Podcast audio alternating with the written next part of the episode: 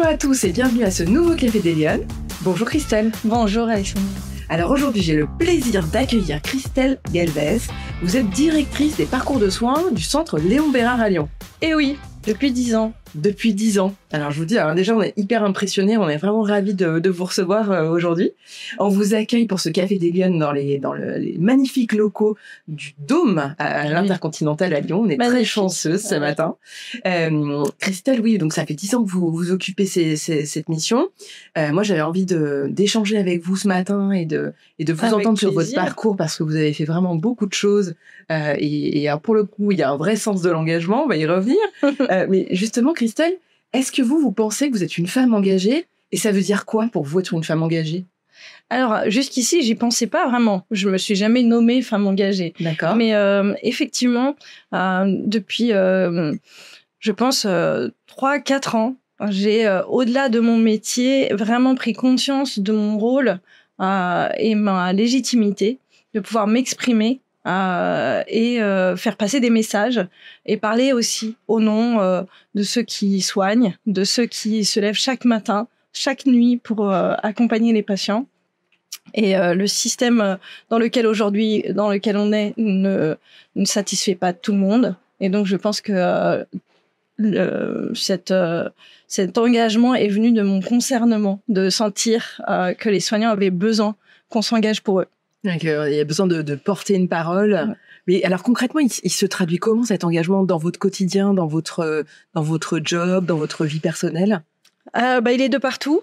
Il est de partout. Il, euh, il, euh, il d'abord, euh, il est en moi. Ouais. il commence à l'intérieur de moi, dans mon, euh, dans mon fort intérieur, dans mes réflexions, dans le fait que chaque, chaque fois qu'il y a besoin de, de se positionner ou d'apprendre ou d'être à l'écoute, je me sens concernée par le bien commun qu'est la santé des Français en France et surtout la santé des soignants. Donc euh, tous les jours au travail, quand je me lève et que je vais travailler au Centre Bérard, bah, c'est comment faire que ma journée soit efficace aux côtés d'eux, comment faire pour qu'ils puissent aussi sentir mon engagement à leur côté, euh, au-delà d'un métier euh, qui pourrait être administratif ou euh, reconnu comme un métier dans les bureaux, eh bien, je me, je, veux être à la rencontre, je veux pouvoir aussi être euh, accessible et à l'écoute des besoins du quotidien, comme des besoins de, de, de prévoir, d'écouter aussi les patients, d'écouter les projets qui sont à venir, les médecins avec les nouvelles thérapeutiques. Donc euh, au quotidien à l'hôpital, mon engagement est d'être euh, de répondre et d'écouter et de prévoir avec euh, l'ensemble des équipes ce qu'on doit faire 24 heures sur 24. C'est comme un hôpital qui fonctionne 24 heures sur 24. Mmh. Donc c'est vrai que dès le matin, je vais regarder. Bah, ça, c'est très basique, mais dès le matin, je vais regarder mes mails pour savoir si la nuit s'est bien passée. Mmh. Et puis, ça va continuer comme ça tout le reste de la journée. Et euh, je vais être connectée aussi au reste de, des équipes euh, qui, euh, avec qui je suis en, en relation, euh, aussi bien les autres hôpitaux, mes autres collègues dans les autres centres de lutte contre le cancer, mais aussi les équipes de chirurgie ambulatoire, mais aussi les autres soignants ou les autres collectifs qui se lèvent comme moi pour euh, un concernement pour les soignants.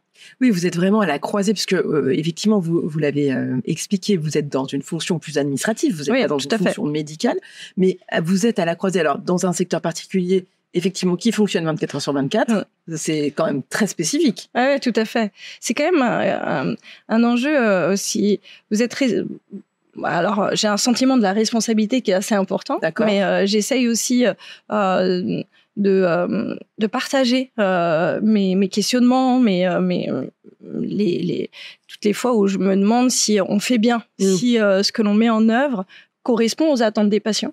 Donc euh, effectivement, 24 heures sur 24, on a des équipes, on est plus de, euh, on est 2500 salariés au Centre Léon Bérard. On ah oui, c'est gigantesque. Euh, c'est quand même important ouais. et, et, le jour, la nuit, dans les soins, on est peut-être euh, en tout 1200 parce qu'il y a des chercheurs, il y a des enseignants. Enfin, c'est très très pointu dans leur dans, dans l'innovation, dans la recherche aussi des traitements contre le cancer. Mmh mais le fait d'être euh, au cœur même des soins, d'être, euh, est-ce qu'on accueille bien? Mmh. Est-ce qu'on est euh, aussi apte à rencontrer l'autre individuellement dans ce qu'il est?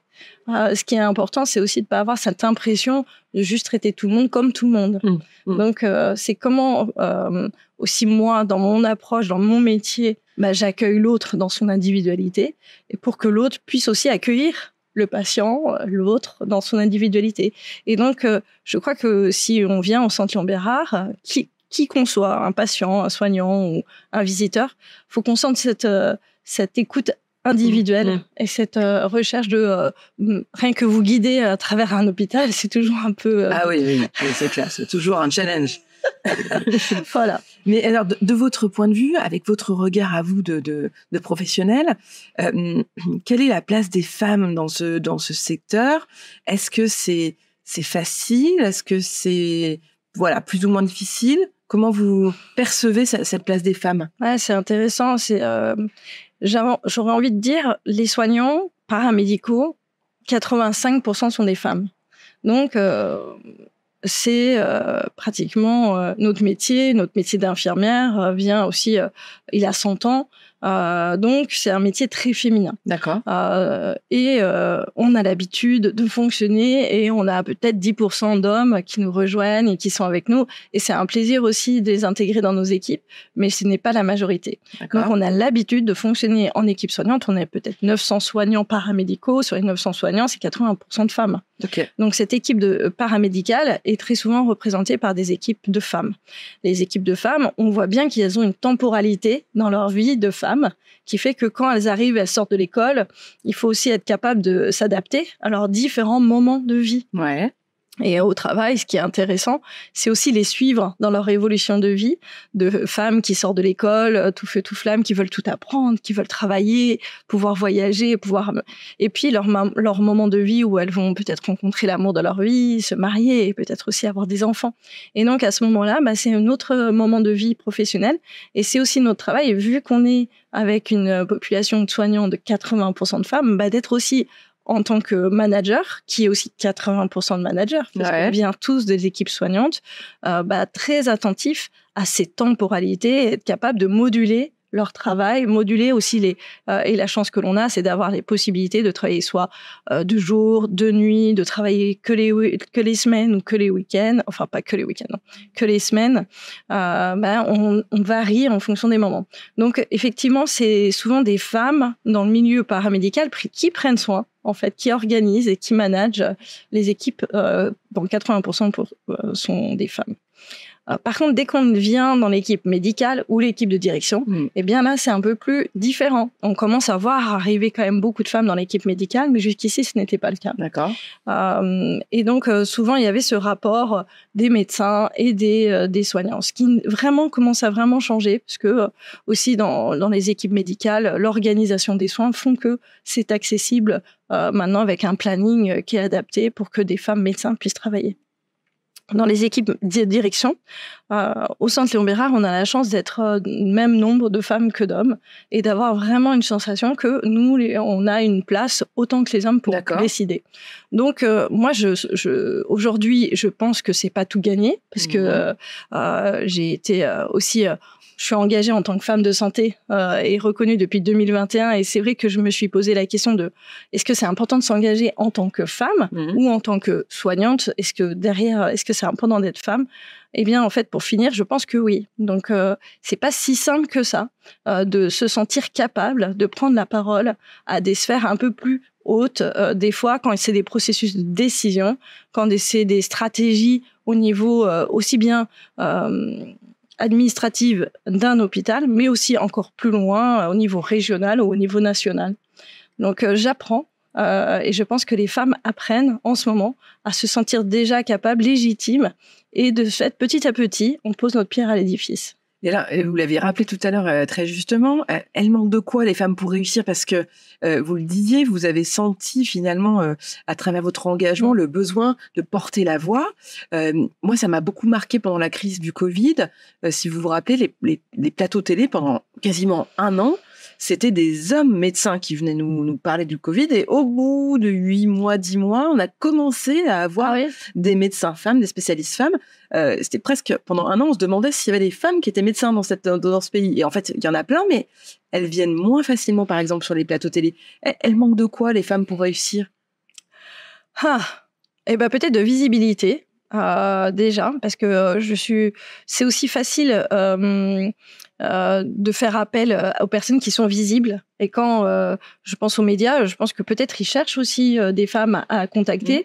mais peut-être que bah, on pense qu'on a mieux à faire que aller parler aux médias parce que on doit faire. Mm. Parce que très souvent, on a ce sentiment de, euh, bah, au-delà de la légitimité, est-ce qu'on n'a pas mieux à faire? Et euh, comme euh, en plus à l'hôpital, pendant la mm. période Covid, il y avait beaucoup à faire, euh, sincèrement, je pense que pas une seule seconde, je me suis dit qu'il fallait parler aux médias. Mm. Là, le temps comptait. Euh, et j'ai vu beaucoup, beaucoup de femmes médecins, effectivement, à mes côtés, mais aussi des femmes, des hommes médecins, euh, vraiment agir. Et on a été très concentrés plutôt sur ce que l'on devait mm. interpréter de chaque nouveauté. Alors, j'avoue, je regardais pas beaucoup la télé à cette période-là, donc j'ai pas capté cette différence-là. Mais quand on n'est pas visible, très souvent, un quand même la population médicale est quand même plus masculine. Euh, souvent, on fait appel aux médecins, mais il n'y a pas que des médecins dans la médecine. Il y a aussi d'autres professionnels. Il y a aussi, euh, euh, bah, justement, toutes ces directions, mais aussi tous ces soignants. je rappelle, on est 700 000 infirmières en France et 250 000 médecins. Donc, 700 000 infirmières, 300 000 aides-soignantes. Et tous ces métiers-là sont pratiquement dans 80% des cas féminins. Donc, on pourrait aussi faire appel et donner la parole mmh. à toutes ces femmes qui font la santé en France. Alors Christelle, on va parler de votre parcours, euh, mais moi j'ai envie de savoir, euh, quand vous étiez petite fille, vous rêviez de faire quoi plus grande? Infirmière? Non, pas vraiment. C'est une bonne question. En fait, quand j'étais petite fille, euh, aller à l'école c'était difficile pour moi. Je me sentais pas vraiment à ma place. Je, je, souffre de dyslexie et de ce fait, euh, aller à l'école, ça me donnait vraiment mal au ventre. Mm. Je, je, soupirais après le jour où je n'aurais plus besoin d'aller à l'école. Et donc, euh, comme je donnais en face de l'Institut Pasteur, mes fenêtres de l'école étaient pile poil au-dessus des, des, centres de labo et je voyais plein de personnes chercher des médicaments. Et donc, dans mon esprit et mon imagination, je m'étais imaginé qu'un jour, quand je serais grande, je chercherais le médicament qui empêche de faire mal au ventre aux ah enfants qui vont à l'école. Waouh Ok, très belle histoire. bon, je suis partie très très loin de ça, mais euh, bah, surtout parce que je me me suis rendu compte que si j'avais mal au ventre, c'est sûrement parce que euh, j'étais, euh, j'arrivais pas à exprimer Bien sûr. tout ce qui était en moi. Donc, euh, quand j'ai commencé à grandir, effectivement, soigner les autres, soigner leurs maux, soigner leurs douleurs, été, faisait partie intégrante de ce que je voulais faire. D'accord. Donc, j'ai commencé par m'immerger dans les hôpitaux par plein de moyens dès que je pouvais, puisque c'était vraiment là où je voulais être, dès la troisième, en ah stage, en maternité, et puis en faisant fonction d'aide-soignante, en faisant fonction de femme de ménage, euh, aussi bien dans les, dans les maternités que dans les EHPAD, que dans les crèches. De là où il y avait du soin, je voulais y être depuis ah, toute oui, petite. Vous mettiez en immersion euh, dès que ah, oui, dès que je pouvais, même en vacances scolaires, euh, j'appelais tous ceux que je connaissais pour pouvoir être à l'hôpital. Je pense que l'hôpital était un endroit où je me sens chez moi. Ah oui, c'est une passion, vraiment. Ouais, c'est vraiment l'endroit où, euh, même en vacances encore aujourd'hui, euh, j'aimerais, je visite les hôpitaux du coin. Quoi. Je crois qu'elle est très rare cette euh, réponse, Christelle. On va, on va pas se mentir. Donc voilà, j'ai imaginé le être faire partie de ce monde-là. D'accord. C'est vraiment un univers. C'est, une, je pense que c'est peut-être aussi une deuxième famille pour moi. Euh, l'hôpital, il y a vraiment une sensation de faire partie de. Euh, donc, le sentiment d'appartenance, c'était important. Je pense que j'en avais besoin aussi, personnellement. Et, euh, et euh, avoir grandi avec eux, avoir grandi avec des personnes exceptionnelles, et puis c'est des gens très engagés. Euh, on sent leur, euh, leur énergie euh, vitale qui est très forte, qui est mm. très engagée, qui est je me rappelle comment on m'a appris à rentrer dans une chambre, euh, pas juste pour y faire un soin, mais pour y rencontrer quelqu'un et être très attentif à la posture, à comment respecter chaque moment. Donc, euh, il y a vraiment quelque chose de l'ordre de, euh, l'engagement dans la rencontre quand on est soignant. Et donc, euh, j'ai appris dès toute petite à, être, à être respectueuse et à être engagée dans chaque rencontre que je faisais. Donc, soigner, c'était c'était aussi rencontrer l'autre véritablement à un moment de fragilité. Oui, bien sûr. Et, et ça me rendait le moment unique, assez authentique. Donc voilà. Et, alors, vous concrètement, vous avez fait quoi comme, comme étude? Ah bah, c'était pas si simple que ça parce que pour moi l'école et, moi ça faisait euh, au moins 18 donc euh, j'ai eu la chance d'avoir un professeur en terminale qui a capté euh, euh et si un jour elle, je pouvais la revoir je la remercierais mille fois qui a capté ma capacité peut-être à, faire quelque chose de spécial, ou en tout cas qui a eu confiance en moi. Et euh, sa confiance m'a donné confiance et elle m'a accompagnée dès euh, mon bac, euh, alors que j'étais déjà en immersion à l'hôpital, je faisais fonction de tout ce que je pouvais. Ben, elle m'a proposé de revenir faire une préparation dans ses classes et tous les jours, ah même chez elle le week-end, me préparait pour les concours d'école infirmière. Et, ah oui, alors que je n'y arrivais pas. D'accord. En plus de, de... ah oui ah oui, oui, elle, a pris soin de moi. Elle s'appelle comment euh, Madame Gosset. Ok. Madame Gousset, je Martine Gousset, je me rappelle très bien d'elle. Euh, c'était ma prof de première et terminale. Et vraiment, elle a pris soin de moi. Et c'est grâce à elle que j'ai réussi à avoir mon Elle a changé votre vie. Oui, elle a eu, euh, elle a permis ce virage-là. D'accord. Ah oui, donc c'est une femme qui a pris soin de vous à ce moment-là. Ah, il y a eu beaucoup de femmes dans ma vie. C'est vrai, qu'on comptait. Enfin, ouais, qu'on. Il y a une autre femme, Madame Jacopi, Françoise Jacopi, qui était la directrice de la première clinique où j'étais, Marie-Pierre Longa, Martine Rousset. En fait, il y a eu énormément de femmes. Dans ce monde de l'hôpital aussi, il y a beaucoup de sensibilité et de euh, de sororité, je crois, euh, dans la sensation de passer le relais. Et, mmh. euh, j'ai, euh, et aujourd'hui, j'aimerais pouvoir, et j'espère que c'est ce que je fais. Euh, parce que à des moments de, de, vie, parfois de fragilité, il faut trouver une, une personne qui vient vous soutenir. Et dans l'hôpital, bah forcément, très souvent, c'est des femmes qui ont cette sensation. Et, mais j'ai aussi des hommes qui ont cru en moi et qui, à des moments, m'ont dit, mais si tu peux faire des études, et la reprise d'études, encore une fois. Et à chaque étape, donc j'ai eu mon diplôme d'infirmière, je suis arrivée dans une clinique à Paris et dans cette clinique-là, bah, j'ai grandi. J'ai euh, pu euh, être infirmière d'abord dans un service de chirurgie, de médecine, puis au pool, puis après je suis partie en salle de réveil, euh, au bloc opératoire, un autre univers. Et quel plaisir de rentrer dans le bloc opératoire. Vraiment, c'est c'est vraiment extraordinaire. Un bloc opératoire, c'est vraiment un endroit où il faut il faut qu'il faut découvrir. Et dans ce bloc opératoire, j'ai aussi découvert des personnes extraordinaires, mais aussi un univers qui qui m'intriguait et qui me bon, je me suis posé la question de comment est-ce qu'on peut faire mieux encore. Mmh. Et, euh, et donc, euh, à chaque fois, ces questions reviennent et, et les, les et la fragilité, nos organisations, notre façon parfois d'être dans le système D m'a bousculé. Et donc, euh, j'ai fait une erreur une fois, j'ai injecté un mauvais médicament. Et ça m'a vraiment, vraiment touchée parce que non seulement j'ai senti que je mettais en danger un patient, Heureusement, euh, tout s'est bien passé, mais ça n'empêche mm. que ce que j'ai vécu là, ça m'a fait toucher du doigt notre fragilité, la mm. fragilité de nous en tant que soignants, alors qu'on est là pour soigner, on peut aussi par des journées difficiles, par des situations difficiles, par des, un, un enchevêtrement de, situations, mettre en danger euh, des patients alors qu'on est là pour les soigner. Mm. Donc euh, tout ce questionnement m'a amené à me poser, euh, à me donner envie de m'engager en tant que manager et puis de l'engagement managérial. Je suis retournée à l'école, en école de commerce et puis d'école de commerce, je suis devenue directrice dans la clinique où j'ai grandi. Oui, mais ce parcours, il on, on en avait discuté en préparant l'émission, il s'est, il s'est pas fait facile. Non ça a été vraiment à chaque fois une épreuve, mm. euh, des épreuves de vie pour mm. vous et un énorme investissement personnel. Oui, en même temps, je, je crois que je travaille pour des personnes extraordinaires. En fait, euh, il n'y a pas un moment où je me dis pas ça vaut pas le coup. Mm. Et ça veut dire que pour arriver, il faut travailler, il faut donner de soi. Ouais. Enfin, bon, après, je suis quelqu'un qui, qui, je suis une vraie bosseuse. et je crois que tout ce que je fais, euh, tout ce que je fais doit être, euh, euh, je le fais dans, avec beaucoup d'efforts. Oui. Je pense que je mets beaucoup d'efforts. En fait, vous vous questionnez aussi beaucoup, j'ai l'impression, sur tout ce que vous faites. Euh, vous vous interrogez, vous, re, vous challengez. Je reste pas sur un acquis. Voilà, c'est ça. C'est chaque chaque moment. Est-ce que je peux faire mieux? Est-ce que ce que l'on fait est pertinent pour les patients? Est-ce que ce que l'on fait collectivement, on est content de le faire? Hmm. Ou est-ce que on est rentré dans une routine qui, malgré nous, nous dépasse et nous fait pas euh, nous mettre en adéquation avec les besoins de l'actualité, des, euh, des besoins. Euh, on voit bien, euh, on a des générations qui arrivent et qui viennent nous dire, mais en nous, on n'a plus envie de faire autant de week-ends. C'était une réalité. on, tu es soignant, bah, tu sais que tu ne gagneras pas beaucoup d'argent et en plus, tu sais que tu travailleras un week-end sur deux. Tu sais que ta vie perso sera engagée par ton mm. métier.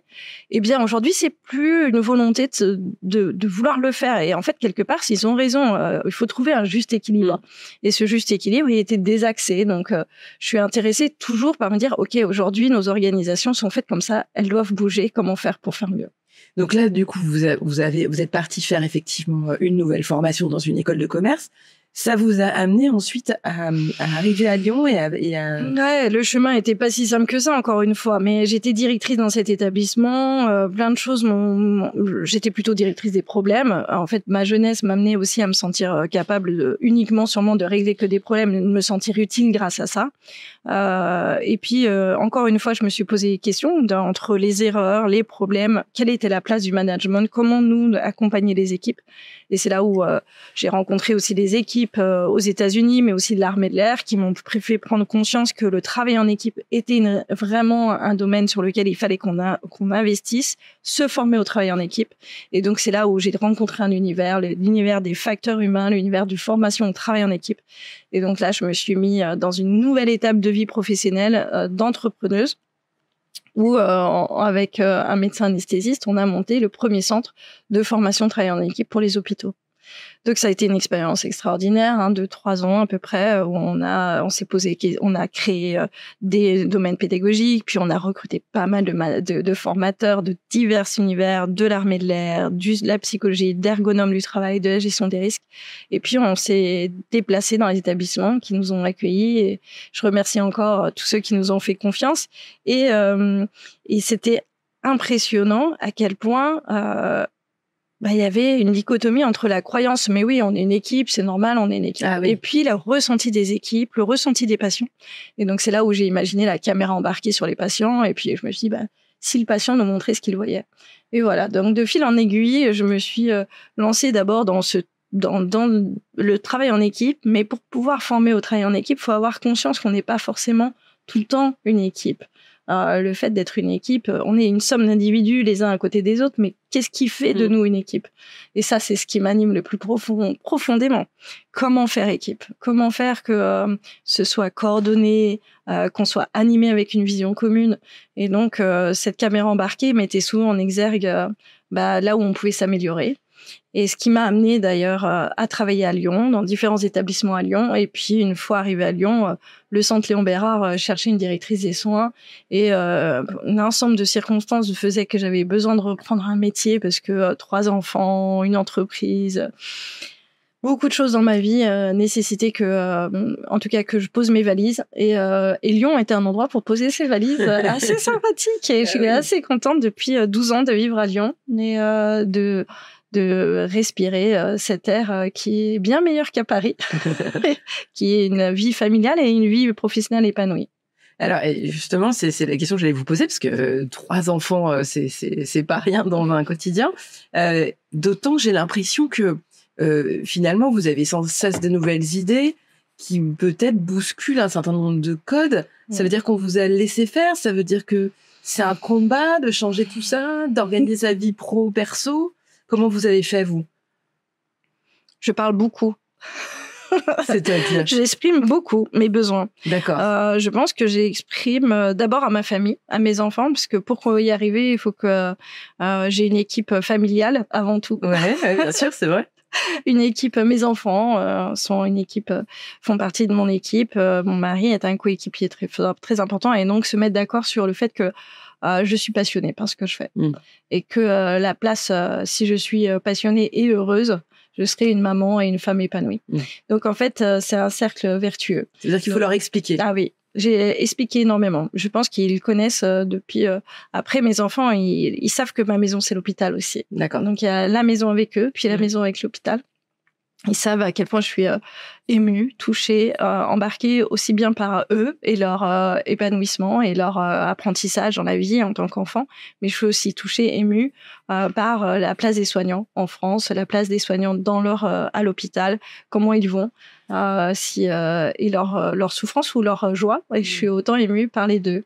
Donc cet équilibre, il est nécessaire dans ma vie. donc ça, c'était une base, c'est l'expliquer à ma vie personnel.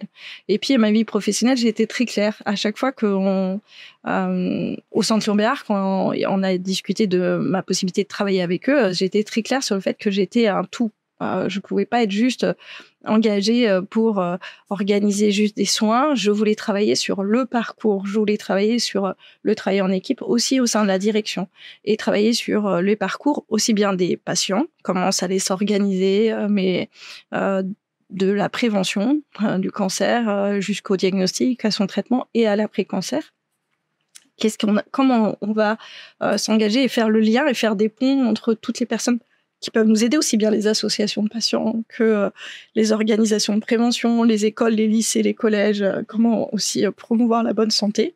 Et puis quand on est malade, bah, être là pour aussi personnaliser le soin, mais aussi redonner aussi aux patients les clés de compréhension. Et donc, ça, c'est vraiment quelque chose qui nécessitait d'avoir une certaine autonomie. Mm. Et donc, la direction dans laquelle je suis, je les remercie parce que je pense aussi que ça doit pas être toujours simple de m'avoir euh, parce que j'ai toujours des idées des mille On prend le package Christelle. Et donc je suis un tout. Voilà, c'est ça et je peux avoir euh, des idées complètement loufoques qu'il ne faut pas prendre par exemple, je pense que ma direction se rappelle encore de mon idée de mettre des moutons euh, dans les jardins pour nous aider à, manger la pelouse mais en même temps d'avoir des animaux pas loin des, des, patients. Ah, ceci dit, ça se fait souvent ça, c'est une très bonne idée hein. Ça s'est vu ailleurs. Ailleurs, bien sûr. Alors je me suis dit pourquoi pas à l'hôpital.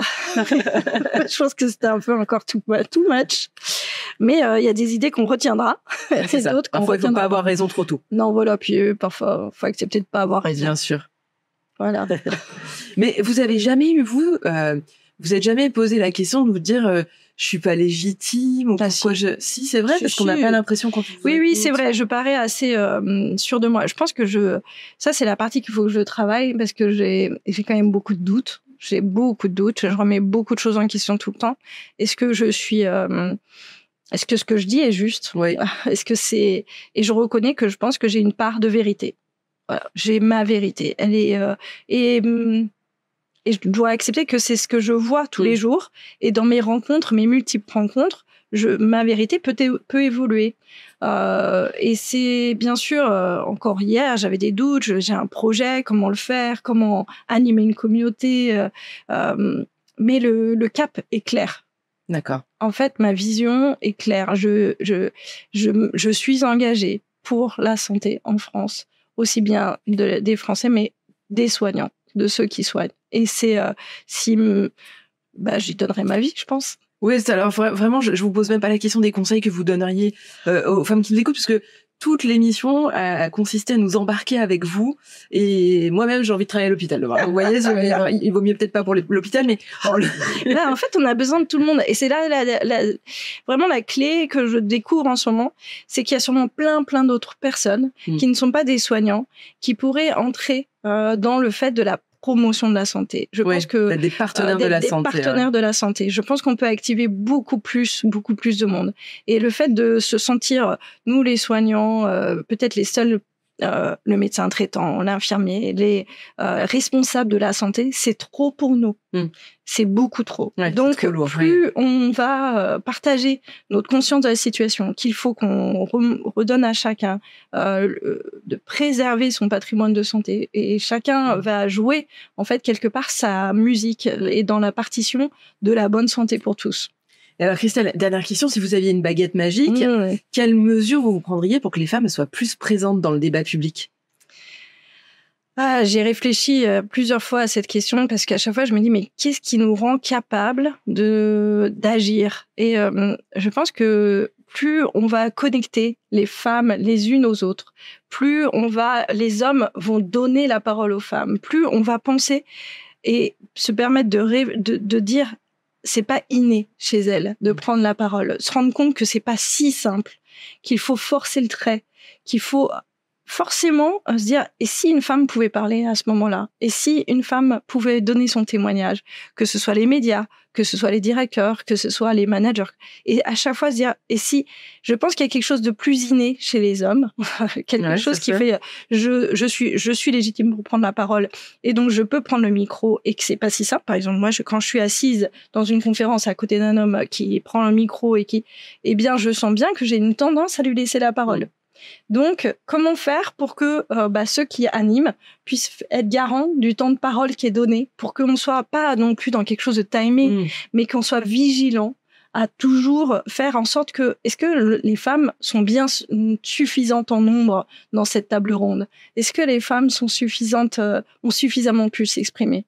Donc euh, il y a quand même quelque part pas un quota, mais quelque chose qui doit être euh, des indicateurs, des indicateurs ou quelque chose qui nous des réflexes qui doit rentrer dans nos formations, dans euh, même dans la, je peut-être même à l'école, qu'on puisse euh, se dire bah euh, que les, les garçons comme les filles peuvent faire des euh, prendre la parole de manière égale. Je pense que c'est pas si simple que ça.